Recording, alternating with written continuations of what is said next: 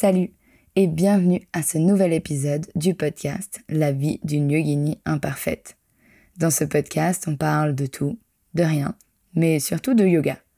On parlera de la philosophie, de l'histoire du yoga, mais surtout comment l'appliquer à la vie moderne, aujourd'hui, de tous les jours. On parlera aussi de comment développer son business, et que tu sois enseignant de yoga ou pratiquant, ou peut-être que tu découvres à peine le yoga, tu pourras toujours apprendre, découvrir de nouvelles choses et évoluer vers une version meilleure de toi-même tout au long des épisodes. Alors si tu es prêt, mets tes écouteurs dans tes oreilles et laisse-toi transporter par ce nouveau podcast.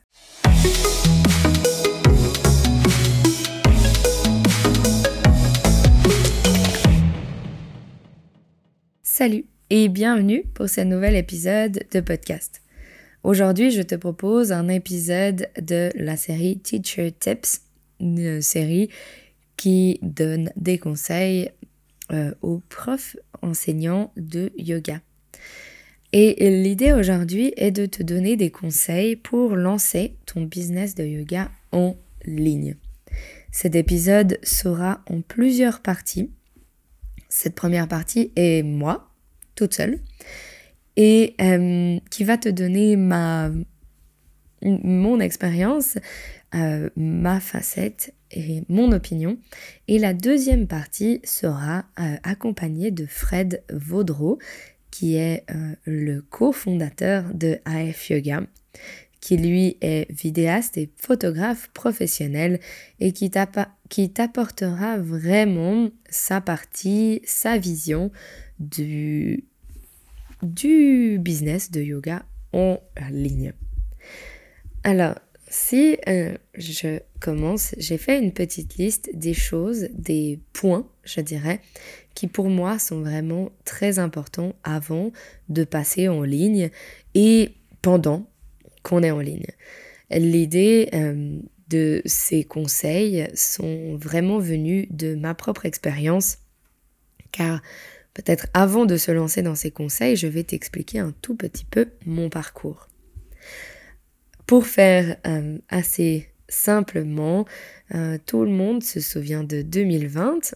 Voilà maintenant quand même trois ans que c'est arrivé. Nous sommes, euh, au moment où j'enregistre ce podcast, nous sommes mi-janvier 2023. Et si on fait travailler un peu notre mémoire, il y a trois ans, on commençait à entendre parler de ce fameux virus, le Covid-19. Je me souviens très bien de janvier 2020.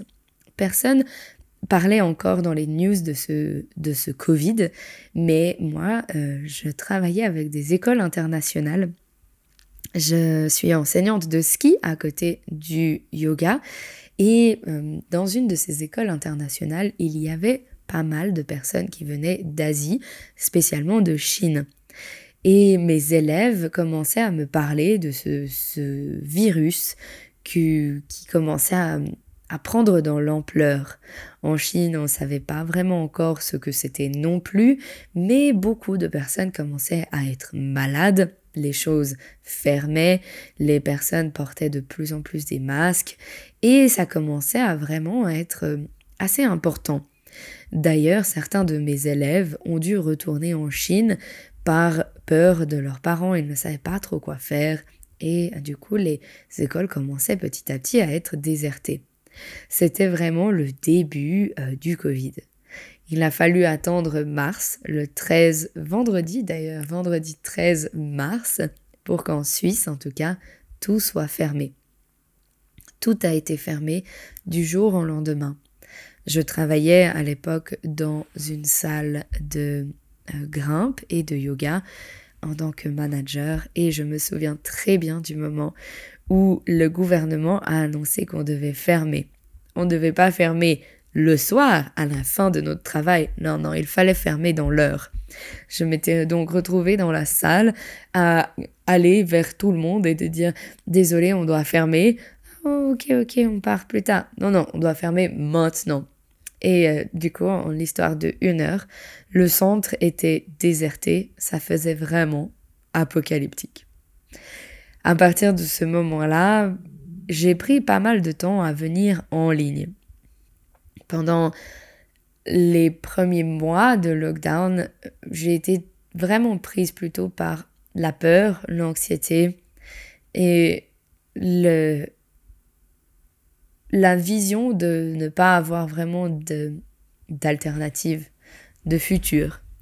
Pour moi, tout se passait en présentiel. Tous mes cours étaient en présentiel.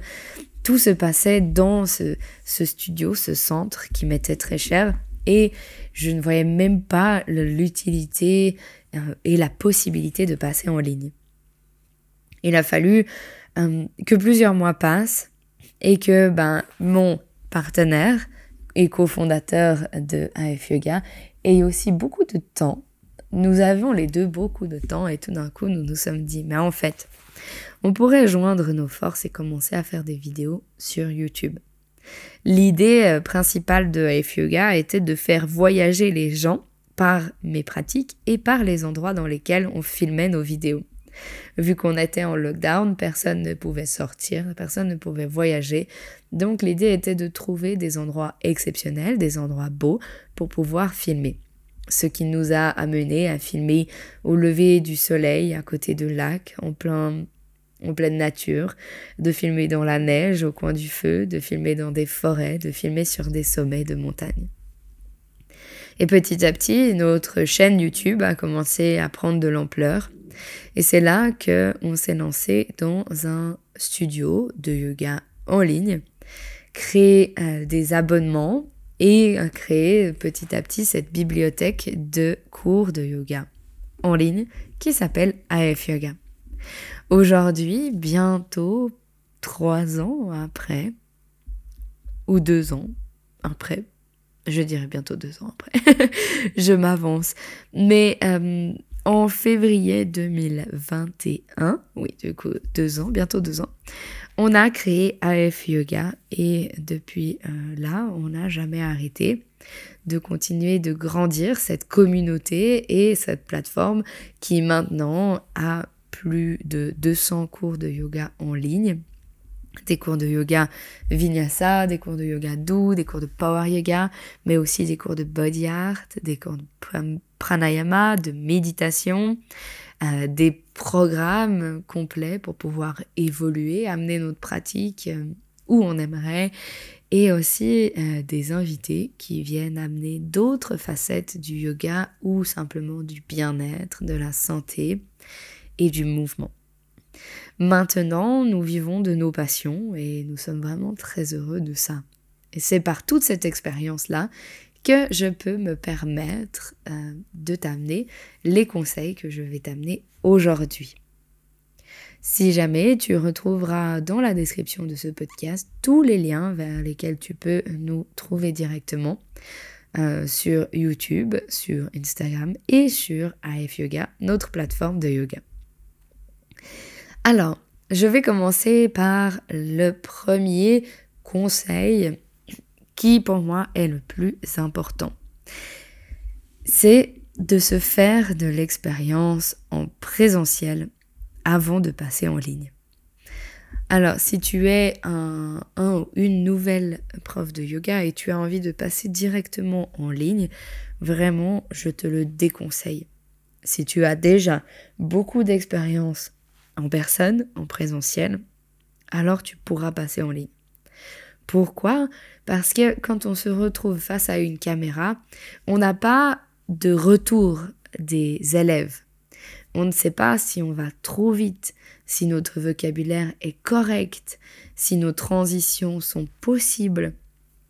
Et toutes ces choses euh, font que si on fait comme si on faisait notre pratique à nous devant une caméra, il y a de très grandes chances pour que ça soit trop rapide, trop compliqué euh, et pas clair pour les gens qui sont en face de la caméra. Il ne faut pas oublier que les gens en face de leur écran, ils ne peuvent pas euh, ralentir, euh, la vidéo. Ils ne peuvent pas vraiment appuyer sur pause. Bien sûr, on peut, mais on n'a pas envie de sortir de notre pratique, d'aller appuyer sur pause, de faire OK, je vais revenir en arrière parce que j'ai pas compris. Et du coup, il faut vraiment faire attention et s'entraîner à avoir cette réponse, ce retour en face de nous de nos vrais élèves. Enseigne en présentiel énormément. Essaye de t'entraîner à la vitesse de tes mots, au mouvement que tu fais, à ton vocabulaire. Quand je dis vocabulaire, c'est presque comme si on avait un petit livre de voc si on apprenait euh, une langue étrangère, l'anglais, l'allemand, l'italien. Et on a souvent, souvent, on a toujours et souvent, du coup, souvent, on a souvent ces phrases types euh, dont on a besoin dès le début. Par exemple, où sont les toilettes? euh, Je m'appelle Adeline. Est-ce que je peux payer, s'il vous plaît? Des choses comme ça. Et eh ben, c'est la même chose pour moi au yoga. Amener une posture, c'est déjà une phrase toute faite. Que je sais exactement ce que je dois dire pour que l'information passe correctement et qu'elle soit enregistrée, reçue et appliquée par mes élèves.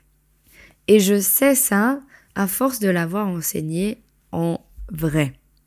Avant de passer en ligne, j'ai donné des dizaines et des dizaines de cours en présentiel. Et d'ailleurs, je n'ai jamais arrêté, je continue, enfin j'ai arrêté pendant le lockdown, mais je continue à enseigner en présentiel.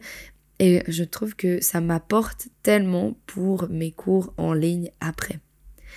Fais ces petites phrases, c'est exactement ce que tu dois dire, dans quel ordre, à quelle vitesse, pour passer par exemple d'un guerrier 1 à un guerrier 2. Pour passer de de, de Uttanasana, flexion avant, à Ardha Uttanasana, dos plein.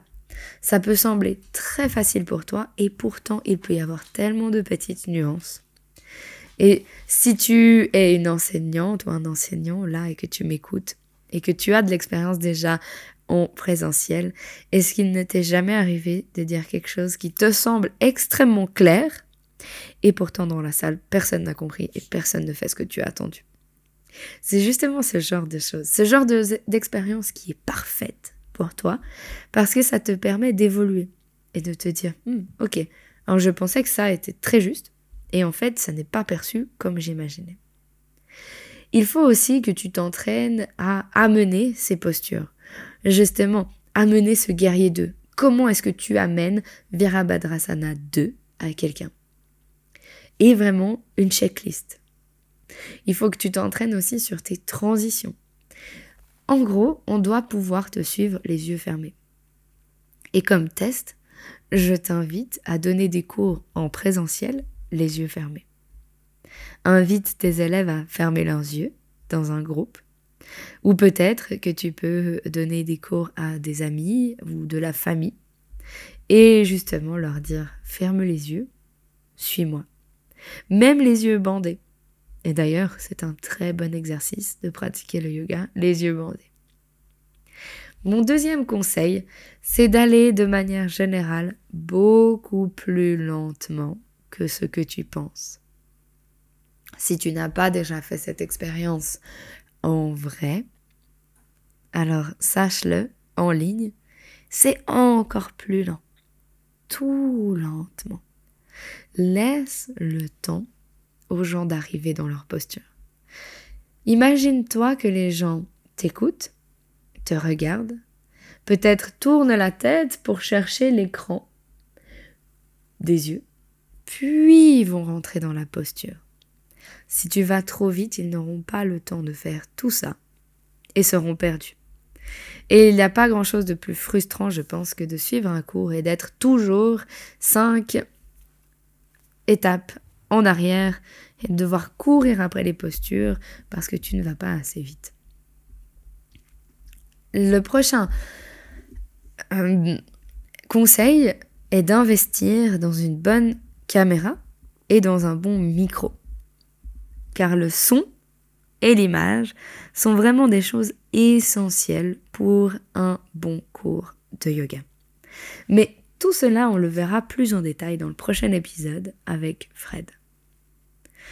Du coup, je passe directement à mon prochain conseil, fais-toi connaître sur YouTube pour créer une vraie communauté avant de te lancer dans quelque chose de payant.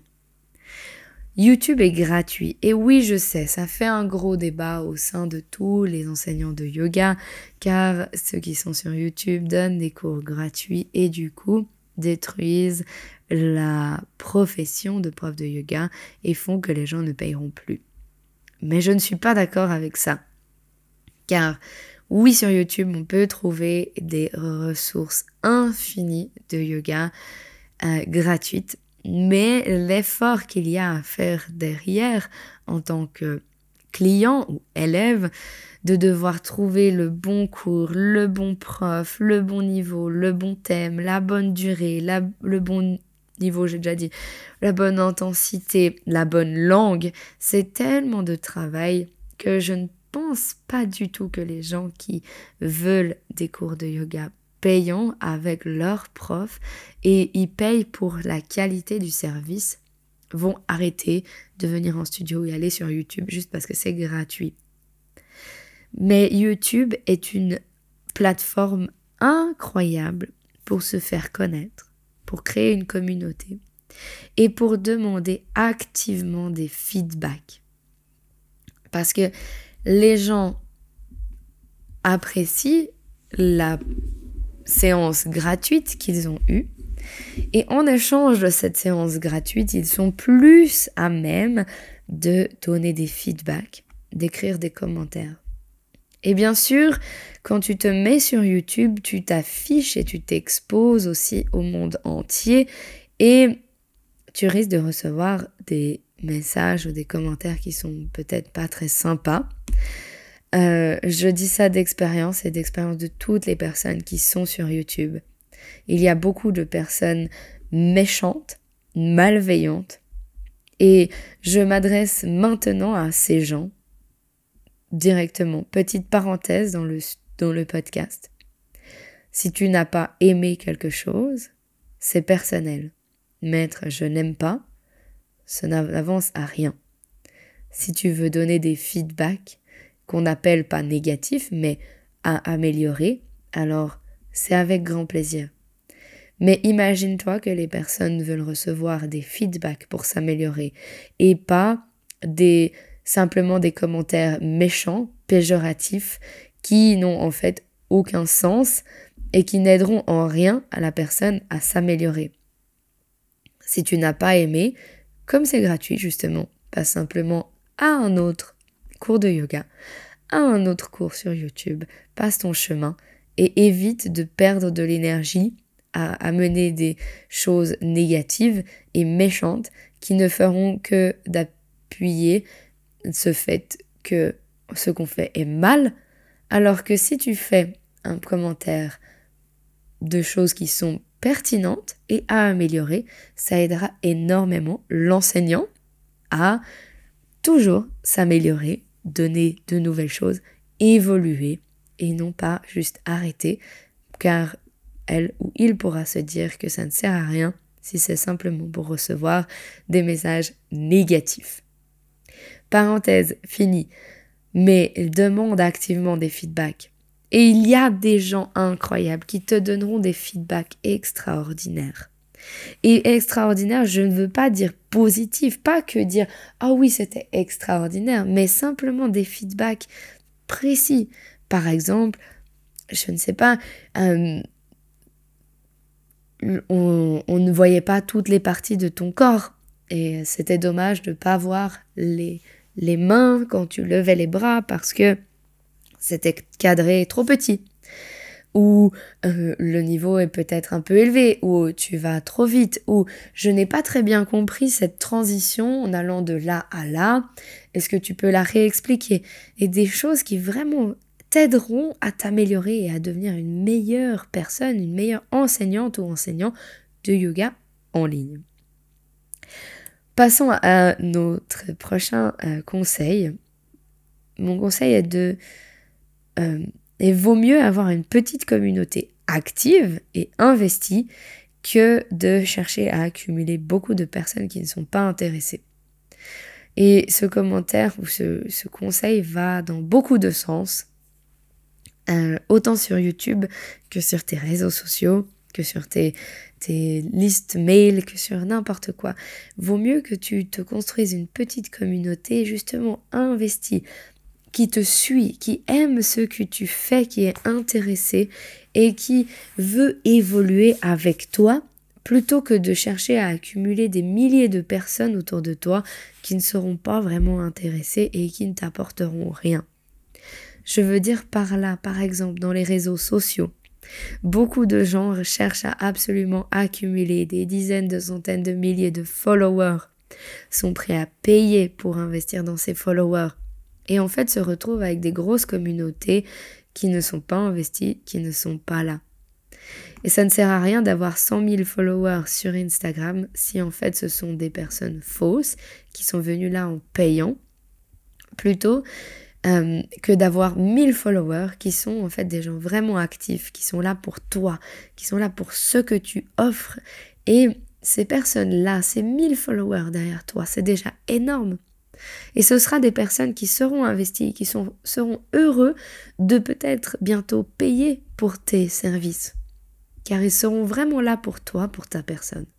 Sur ces 100 000 followers que tu as payés, la plupart ne parleront même pas ta langue, ne seront jamais actifs et en plus ne payeront jamais pour des services que tu apportes. Le prochain euh, conseil est assez lié avec ça, mais être actif sur les réseaux sociaux. Je sais que c'est très chronophage, ça demande beaucoup de temps, mais c'est là que tu vas réussir à, aller chercher plein de nouveaux clients. Et tu peux aussi atteindre des clients qui te chercheront pas forcément, qui te connaissent pas forcément, et pourtant tomberont sur toi car tu, ils rentrent dans ta niche. Ils seront vite euh, atteints par ton contenu si tu as un contenu qui les vise vraiment bien. Alors, sois actif, investis dans tes réseaux sociaux, Investis dans tes posts, dans tes stories sur Instagram. Investis dans tes groupes Facebook. Investis du temps sur LinkedIn si c'est là que se trouvent tes, tes clients idéaux. Investis sur YouTube. Ça revient à ce qu'on disait avant. Mon avant-dernier conseil est d'oser se faire payer. Et je dis presque ce conseil pour moi aussi, car on a beaucoup tendance à dire qu'on n'est pas assez légitime, qu'il y a tellement déjà de choses gratuites, pourquoi est-ce que les gens paieraient pour moi? Euh, oh, Ils vont pas jamais payer autant d'argent pour ce que j'offre. Mais non, ose-toi te faire payer. Ose demander des bons prix. Et pour chercher le bon prix, regarde autour de toi, regarde les autres studios de yoga en ligne, ce qu'ils font, ce qu'ils demandent, ce qu'ils offrent. Et Ose te faire payer de manière correcte. Demande le juste prix. Et les gens qui investiront auront encore plus de raisons de s'investir. S'ils donnent quelque chose de gratuit, s'ils viennent juste pour la gratuité, alors ils se sentiront moins investis et peut-être qu'ils seront moins touchés par ton enseignement.